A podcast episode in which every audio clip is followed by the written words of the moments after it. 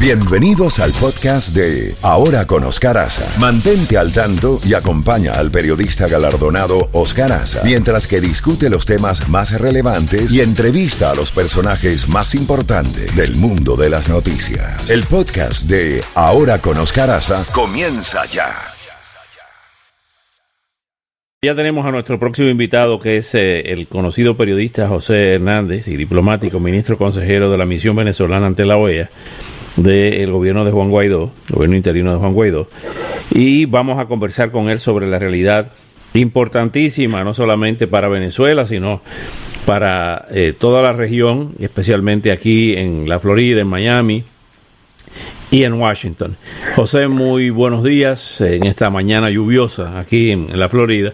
Eh, cuéntanos eh, cuál es la situación de este anuncio sorpresivo para muchos hecho por el Departamento de Estado, por Mike Pompeo, de una recompensa de 5 millones de dólares por información que conduzca a la captura de Michael Moreno, el actual presidente del Tribunal Supremo de Nicolás Maduro. Cuéntanos cuál, cómo se movió esto y qué es lo que hay detrás de todas estas recompensas ofrecidas. Mira, detrás de Michael Moreno está todo el tinglado de la justicia totalitaria del, gobierno de Maduro. Eh, y está exactamente, casi, casi exactamente todo lo contrario de lo que nosotros como como gobierno interino y como gobierno que procura la recuperación de la República está tratando de conseguir, que se aplique la ley. Eh, Michael Moreno es exactamente la referencia de, todo lo malo que hay detrás del poder a Michael Moreno lo nombraron un 31 de diciembre antes de que tomara posesión la nueva Asamblea Nacional eh, a la medianoche en una cosa completamente ilegal. Michael Moreno entró con esa ilegalidad dentro del ejercicio de la justicia y es muy raro, y no sé, tú eres un periodista bastante conocedor de las situaciones, es muy raro que tú pongas precio de captura en en jueces, sobre todo en jueces del más alto tribunal de una nación. Pues se supone que en, en, más, en el más alto tribunal de la nación tú colocas siempre gente eh, que representa lo mejor del país. Por eso aquí los hearings de los, de los miembros de la Corte Suprema de Justicia son tan complicados y tan largos. Y por eso aquí está, e, ese proceso es tan interesante y además genera una posición, la única posición en todo el Estado americano que, es de por vida. Ahí en Venezuela no es de por vida, pero Michael Moreno se ha vuelto un tipo casi que es de por vida, porque aparece en todas las, en todas las quinielas. Eh, cuando ocurrió el 30 de abril, decían que él era uno de los que estaba siendo llamado para la situación y se echó para atrás. Cuando aparecen las cosas de, de Globovisión, de otros temas, es miembro de la misma tribu. Cuando hay que hacer cualquier cosa con el Consejo Nacional Electoral para que haya unas elecciones falsas desde las del 2017, 18, cuando dijeron a Maduro, hasta las, hasta las actuales, aparece Michael Moreno. Entonces, Michael Moreno es un tipo que además tiene una historia pasada bastante llamativa porque dicen que estuvo preso por asesinato. Eh, eh, eh, ¿Está confirmado eso de que asesinó a dos personas? Bueno, no sé si está confirmado o no, pero de ti y de mí, por ejemplo, no dicen eso y no, y no lo van a decir nunca porque es muy difícil que lo hagamos. Lo que pasa es que el señor era funcionario del, de la policía política de aquella época y parece que sí, en sus, en sus funciones hizo esas cosas. Y además esos son los personajes que tenemos en el gobierno de Venezuela y por eso es es que nosotros clamamos al mundo que lo único que queremos es que se cumpla la ley, porque es exactamente lo que no ocurre en Venezuela y, y Michael Moreno representa eso. Parte de parte del comunicado de Pompeo, eh, parte del eh, José, parte del comunicado de Pompeo señala que está eh, envuelto él y su esposa en una significativa, citamos textualmente, en una significativa corrupción aseguró que había recibido sobornos para influir en el resultado de casos criminales y civiles en Venezuela. O sea, un juez de la Suprema Corte cobrando para eh, impartir sentencia. Eh, es así, y esa es parte de la tragedia de nosotros, que nosotros vivimos en un país donde todas las instituciones están colapsadas, y nosotros lo único que queremos es que se aplique la ley para reconstruir el tejido institucional y que la y que el país funcione otra vez ahorita el país no funciona y no tiene funcionabilidad de ningún tipo entonces y por eso la pandemia en Venezuela pega de la manera que pega y nadie y nadie entiende por qué de repente aparecen 45 personas eh, con coronavirus en el canal del Estado todas que tienen que ver con las funciones del presidente de la República usurpador y de todo su grupo.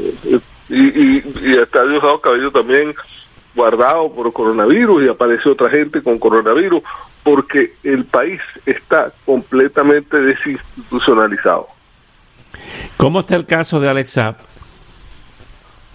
El caso de Alex Saab está en, en sus tiempos de que dependen más de Cabo Verde que de todo lo demás, porque Cabo Verde recibió, recibió las órdenes que una unos abogados muy bien pagados por Alesab están mm, haciendo para tratar de dilatar lo más posible la situación y tratar de encontrar alguna salida alternativa, porque esa es la verdad, los abogados metieron en el último momento la única apelación que les faltaba y, y, y tienen que esperar que se decida sobre esa apelación para terminar de... Pero hasta ahora las han perdido todas. Hasta ahora han perdido tres y deben perder esta. Hay dos apelaciones cuando hay juicio y, una apelación cuando fue capturado. Y se supone que pues, deben perder esta. Pero es un caso que hay que verlo desde el punto de vista jurídico eh, de una manera muy delicada porque es un caso criminal y se, si se politiza se puede echar a perder. Hay un trabajo ayer de Antonio María Delgado de que la publicación James, que es una publicación británica que se ocupa de temas de inteligencia, que tú conoces muy bien también, y de temas militares, dice que eh, por ahora por lo menos proyecta que Maduro estaría en el poder por lo menos un año más en medio de graves crisis, eh, así en plural, varias crisis eh, concurrentes. Es que en estas alturas uno no, no sabe qué es el poder, porque de verdad, ok, Maduro ocupa una posición, usurpa una posición que no le corresponde, pero tampoco tiene, lo que tiene es toda la desgracia encima, no hay servicios eléctricos, no hay agua potable, no, no hay ningún tipo de servicio, además tiene una pandemia horrorosa que se lo está comiendo también a él. O sea, va a ser una aventura que va a durar un año, que puede durar dos días, que puede durar medio mes, que puede durar la conversación que estamos teniendo es relativa. Es un señor que tiene 60 países en contra, 60 países además importantes. No, no es ningún ninguna cáscara de maní. O sea, yo Maduro no es, no, no, no es, una posición apetecida. Tú no, tú no ves a los niñitos diciendo, ay, yo quiero ser Maduro. Yo quiero, no, Maduro es, es un aborrecible, es un, es un paria de la tierra. Y lamentablemente para los venezolanos, ese señor le está ocupando la posición que no le corresponde y, estamos todos condenados a la situación que estamos viviendo. Yo no creo que uno le pueda poner tiempo a esa situación. Hoy Lituania, Estonia y Lituania, Letonia y Estonia eh, emitieron un comunicado apoyando la, gestión de un, gobierno de transición en Venezuela. Y, y tú, todos los días ocurren cosas de ese tipo. el, el el nuevo informe de Michelle Bachelet, amiga de Maduro en su época y de Chávez, ¿dónde lo deja? Toda la situación que vive, el video ese del, del, señor del ELN, jurándole fidelidad. ¿Cómo es eso? ¿Cómo se explica eso? La, tragedia del, del, sur del Orinoco, que Venezuela es una tragedia ecológica, que el mundo no, no tiene cálculo de lo que está pasando ahí entonces se ocupan de los incendios en la Amazonia brasileña y en Venezuela están acabando con todo el ecosistema también. Eh, eh, eh, todas esas cosas son... Con relación a lo que está pasando en, la oposición, me refiero a la oposición anti-Maduro, incluye la Asamblea, el, el, el gobierno interino presidido por Guaidó. ¿Cómo ves esta situación de que la comunidad internacional ha dado respaldo al gobierno de Guaidó de forma irrestricta, comenzando por Estados Unidos y un reconocimiento de más de 50 países? Y todavía dirigentes venezolanos dentro y fuera de Venezuela siguen criticando la, la, situación de los que deben estar unidos en un frente común contra Maduro y su narcodictadura. Hay, hay un editorial de Analítica, que es una página web bastante con bastantes años en Venezuela. Analítica tiene una editorial que se llama eh, el náufrago, el, el, naufragio, un nuevo naufragio en Venezuela. El, relato de los nuevos náufragos de Venezuela, se llama así, algo así. El relato de los náufragos es, eh, la historia de la caída de Carlos Andrés Pérez, contada en un libro bastante interesante. Eh, en Venezuela eh, hay como una cierta moda por acabar con el tipo de arriba. Es una tragedia heredada de la envidia que nos viene de España. O sea, los, españoles nos enseñaron a envidiar y es, y es una cosa que nosotros hacemos con relativa fuerza. Y esa envidia nos hace ver cualquier persona que esté cerca del poder como, como un posible enemigo o como un tipo que hay que envidiarle la situación. El problema es que todos los venezolanos, todos, todos, buenos y malos, incluso los que creen que los que dicen eso de Guaidó, lo que quieren es que Maduro salga, esa es la verdad. Y todos los venezolanos, todos, todos, todos nosotros queremos que se aplique la ley. No, o sea, que no, que desde el que quiere eh, matar a garrotazos a, Maduro hasta el que quiere ir a una urna electoral. Todos queremos que se aplique la ley y que Maduro no esté. Y el problema es que Maduro está, o sea, Maduro hay que sacar, terminarlo, quitar de la ocupación.